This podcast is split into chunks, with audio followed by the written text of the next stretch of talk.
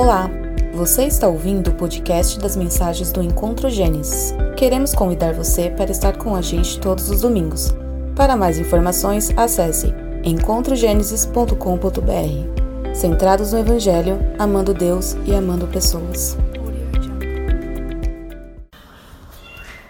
No princípio, uma exposição do livro de Gênesis. Abram suas Bíblias no livro de Gênesis, capítulo 27.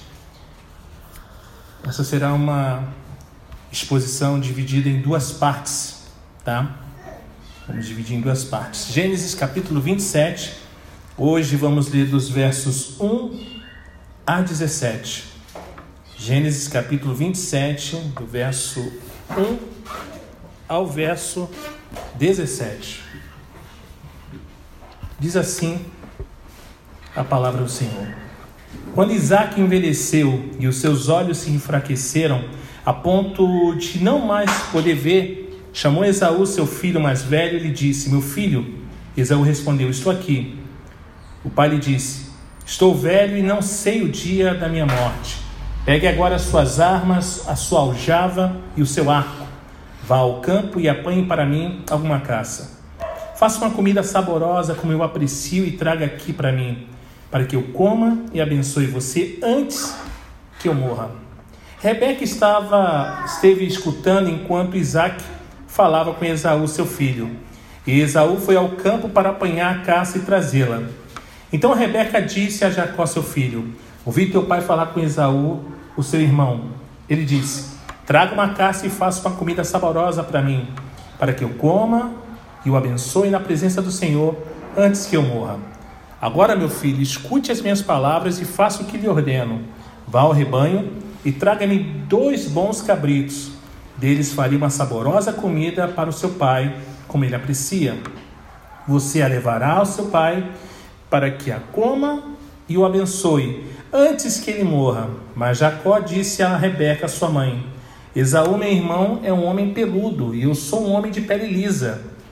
Se o meu pai me apalpar, passarei a ser visto por ele como zombador e trarei sobre mim maldição e não bênção. A mãe respondeu: Caia sobre mim essa maldição, meu filho. Faça somente o que eu digo. Vai e traga os cabritos para mim. Ele foi, pegou os cabritos e os trouxe à sua mãe, que fez uma saborosa comida como o pai dele apreciava. Depois Rebeca pegou a melhor roupa de Esaú, seu filho mais velho, roupa que tinha consigo em casa, e vestiu Jacó, seu filho mais novo. Com a pele dos cabritos cobriu-lhe as mãos e a lisura do pescoço. Então entregou a Jacó, seu filho, a comida saborosa e o pão que havia preparado. Agora, pois, meu filho, ouça bem o que vou lhe dizer. Levante-se e fuja para a casa de Labão, meu irmão, em Arã. Fique com ele alguns dias, até que passe o furor de seu irmão, e cesse o rancor dele contra você, e se esqueça do que você lhe fez. Quando isso acontecer, enviarei alguém para trazer você de volta. Não posso perder os meus dois filhos num só dia. Então Rebeca disse a Isaac: Estou aborrecida da vida por causa das filhas de Et. Se Jacó tomar esposa dentre as filhas de Et, tais como essas, as filhas dessa terra, de que me servirá a vida? Vamos ler até aqui. O filósofo George Santaya, ele chamou a família de uma das obras-primas da natureza. Mas se isso é verdade, então muitas dessas obras-primas se tornaram apenas obras arruinadas, pois se esqueceram do Mestre. Gênesis 27, como acabamos de ler, descreve uma dessas famílias.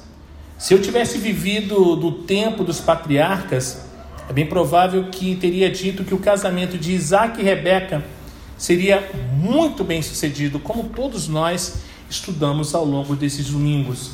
Afinal, Isaac era um homem dedicado que se colocou no altar em obediência ao Senhor.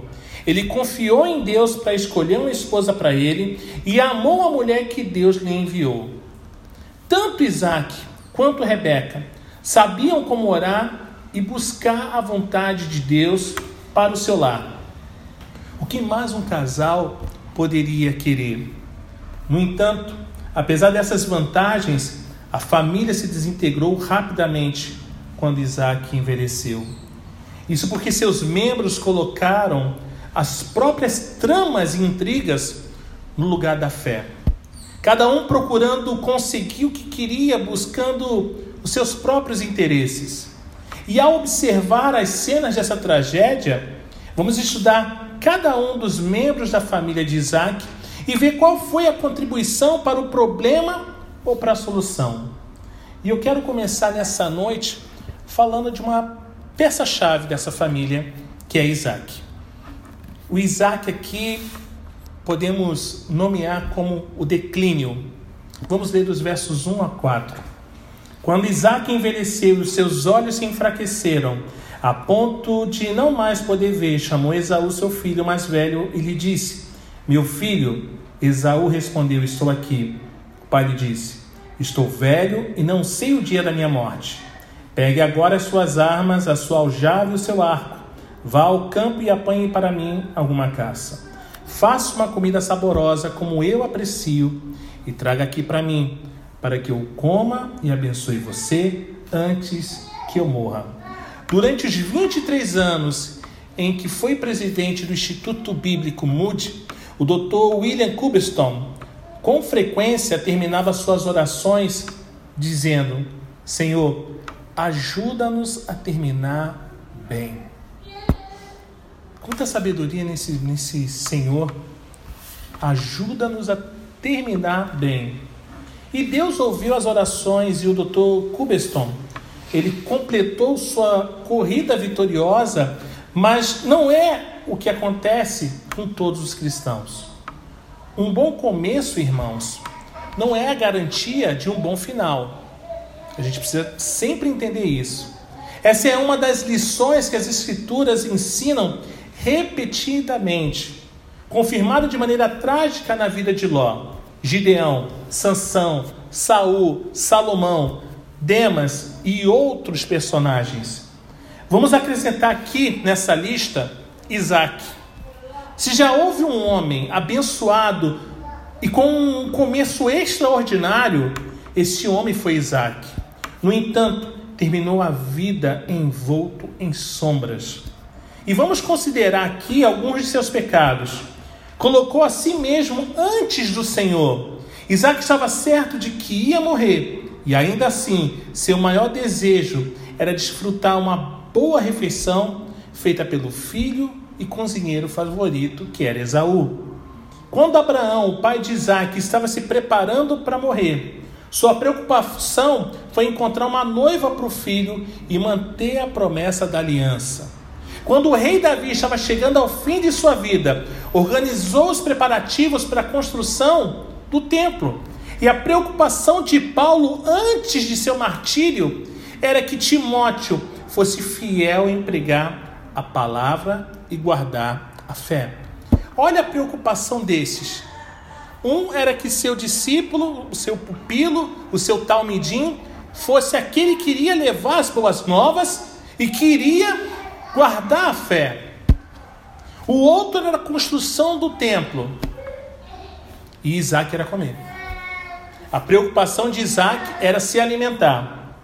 O fim da vida revela os fins para os quais foi vivida. Quando Pete é, Barnum, promotor de eventos, estava morrendo, perguntou: Qual foi a arrecadação de hoje? Napoleão gritou em seu leito de morte: exército, general do exército. O naturalista David Tow disse apenas duas palavras: alce, índio. Porém, Isaac, o homem que havia meditado e orado nos campos ao sair da tarde, e que havia intercedido junto ao Senhor por sua esposa, queria apenas uma coisa: uma saborosa refeição de carne de caça. Em vez de procurar pacificar a contenda em sua família, causada pelo favoritismo egoísta dele e de sua esposa, Isaac ele perpetuou a rixa e destruiu a própria família. Desobedeceu o mandamento de Deus. Antes dos meninos nascerem, Deus havia dito a Isaac e Rebeca que Jacó, o filho mais novo, receberia a bênção da aliança. No entanto, Isaac planejava dá a bênção a Esaú. Certamente Isaac sabia que Esaú havia desprezado seu direito de primogenitura, o vendendo a Jacó, e que havia se tornado indigno da bênção ao se casar com mulheres pagãs. Será que Isaac não se lembrava de que seu pai havia mandado um servo percorrer quase 800 quilômetros até Arã para encontrar uma esposa adequada para ele? Isaac estava pensando mesmo que poderia enganar Deus e dar a bênção ao profano e incrédulo Esaú? Viveu de acordo com os seus sentimentos. E muitas das vezes, irmãos, é assim que vivemos, de acordo com os nossos sentimentos. Isaac estava cego e, ao que parece, não podia mais se levantar. E é de pensar que numa situação dessas, ele confiaria em Deus e buscaria o seu auxílio. Mas ao invés disso, Isaac rejeitou o caminho da fé e confiou em seus próprios sentidos: paladar, olfato, tato, audição. Ele usou a abordagem científica e ela o decepcionou. Provérbios capítulo 19, verso 21 diz: Há muitos planos no coração do ser humano, mas o propósito do Senhor permanecerá. Nossos corações podem estar repletos de muitos planos, de muitas coisas, mas é o propósito do Senhor que vai permanecer. Um personagem do romance de Ernest Hemingway, Morte da Tarde, provavelmente expressa uma das convicções do próprio Hemingway ao dizer: tudo o que sei é que depois de fazer coisas morais, você se sente bem, e depois de fazer coisas imorais, você se sente mal.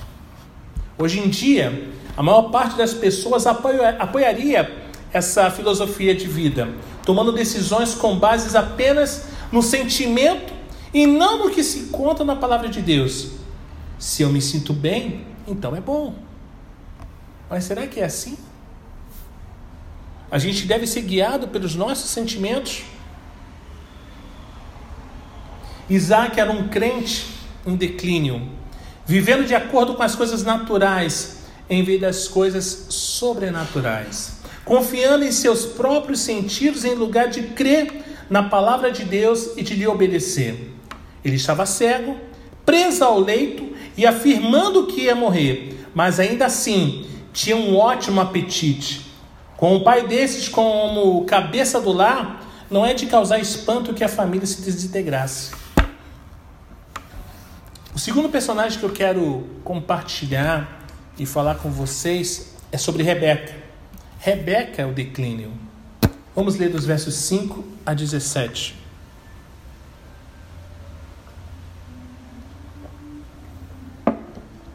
Diz assim: Rebeca estava escutando enquanto Isaac falava com Esaú, seu filho. E Esaú foi ao campo para apanhar a caça e trazê-la. Então Rebeca disse a Jacó, seu filho: Ouvi seu pai falar com Esaú, o seu irmão.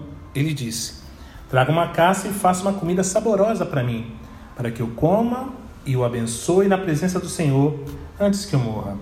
Agora, meu filho, escute as minhas palavras e faça o que lhe ordeno. Vá ao rebanho e traga-me dois bons cabritos deles farei uma saborosa comida para o seu pai, como ele aprecia. Você a levará a seu pai, para que a coma e o abençoe antes que ele morra. Mas Jacó disse a Rebeca, sua mãe: Esaú, meu irmão, é um homem peludo e eu sou um homem de pele lisa. Se meu pai me apalpar, passarei a ser visto por ele como um zombador e trarei sobre mim maldição e não bênção. A mãe respondeu: Caia sobre mim essa maldição, meu filho. Faça somente o que eu digo. Vai e traga os cabritos para mim. Ele foi, pegou os cabritos e os trouxe à sua mãe, que fez uma saborosa comida como o pai dele apreciava. Depois Rebeca pegou a melhor roupa de Esaú, seu filho mais velho, roupa que tinha consigo em casa, e vestiu Jacó, seu filho mais novo.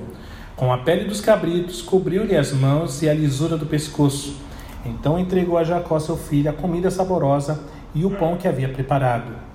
Walter Scott escreveu em seu poema Marmion: Ó, oh, que teias emaranhadas tecemos, quando pela primeira vez a arte de enganar praticamos.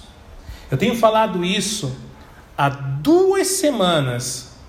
Irmãos, por favor, não se esqueçam. Crer é viver sem tramar. Quando vivemos por fé, porque cremos, a gente não precisa tramar absolutamente nada. Crer significa obedecer a Deus, independentemente da forma como nos sentimos, daquilo que pensamos ou daquilo que pode acontecer. Estamos dispostos? Queremos isso? A obediência resultante da fé foi o segredo da vida de Abraão. Mas a falta dessa obediência pela fé gerou problemas no lar de Isaac e Rebeca. Rebeca percebeu quando Isaac chamou Esaú para ir à sua tenda e ficou por perto para saber o que estava acontecendo. Mais tarde, quando Esaú revelou que planejava matar o irmão, Rebeca também o ouviu, de modo que devia ter o hábito de ouvir furtivamente e de ficar a par do que acontecia na família. Uma fofoqueira? Que tragédia! Daqui se deu início a esses programas de fofoca. Começou daqui. Quem ele é o Dias perto de, de Rebeca, gente? Que tragédia quando o marido e sua esposa, antes tão dedicados ao Senhor e um ao outro, deixam de se relacionar, não conversam mais sobre a palavra de Deus e nem oram juntos. Como é que queremos casais, e aqui eu falo para casais hoje, queremos manter o casamento, um relacionamento, uma relação, sem ter como base fundamental a busca pela palavra, conhecer a palavra, estudar a palavra juntos e a oração.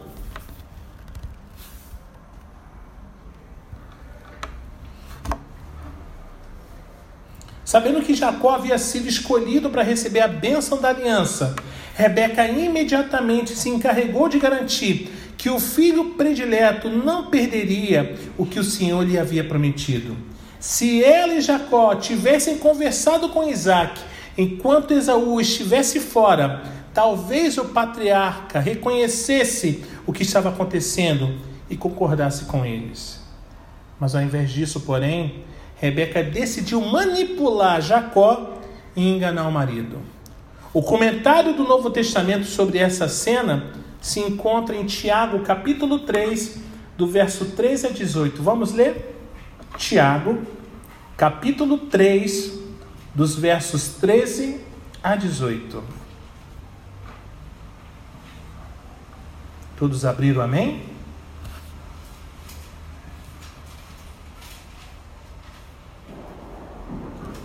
Todos abriram? Amém? Vamos ler, diz assim: Que entre vocês, quem entre vocês, perdão, é sábio e inteligente? Mostre as suas obras em mansidão de sabedoria, mediante a sua boa conduta. Se, pelo contrário, vocês têm em seu coração inveja amargurada e sentimento de rivalidade, não se gloriem disso, nem mintam contra a verdade essa não é a sabedoria que desce lá do alto. Pelo contrário, é terrena, animal e demoníaca. Pois onde há inveja e rivalidade, aí há confusão e toda espécie de coisas ruins.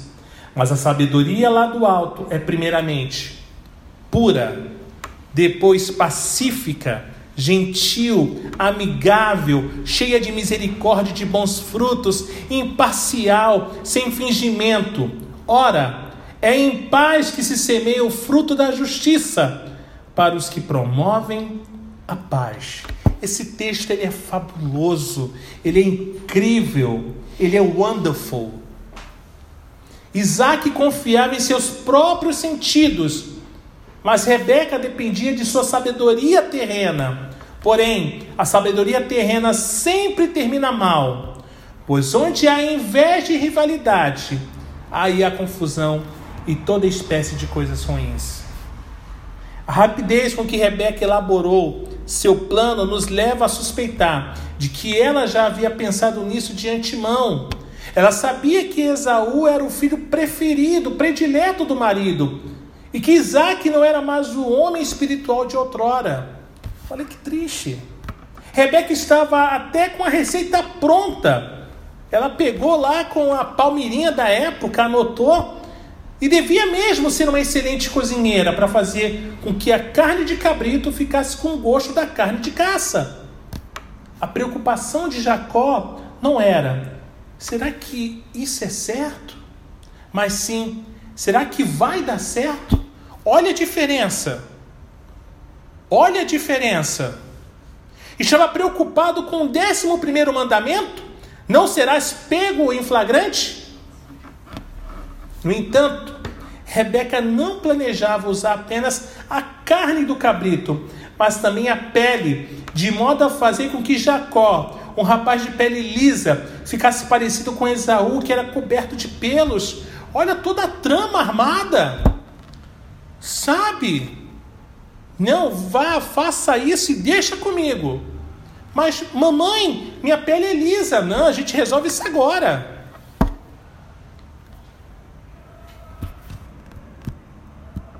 Ela também vestiu Jacó com as roupas de Esaú para que ele ficasse com o cheiro do irmão que vivia ao ar livre. Para encorajar seu filho Jacó, Rebeca disse: Caia sobre mim essa maldição. Mas não fazia ideia do que estava falando. Depois que Jacó partiu para Arã, Rebeca nunca mais viu o filho predileto. A filosofia de Isaac era: se faz com que eu me sinta bem, então é bom. Mas a filosofia de Rebeca era: os fins justificam os meios. Ela não pôde confiar em Deus, que Deus cumpriria seu plano e teve de ajudar o Senhor. Afinal, era por uma boa causa. Não caia nessa de querer ajudar o Senhor, porque o Senhor não precisa da sua ajuda. O Senhor não precisa da nossa ajuda, tá? Contudo, não há lugar para dissimulação na vida do cristão, pois Satanás é o enganador. Só se você quiser estar com ele, aí podemos dar o seu nome, não há problema. Mas Cristo é a verdade. Salmo 32, 2 diz assim: Bem-aventurado o homem em cujo espírito não há dolo. Que Deus nos bendiga. Amém?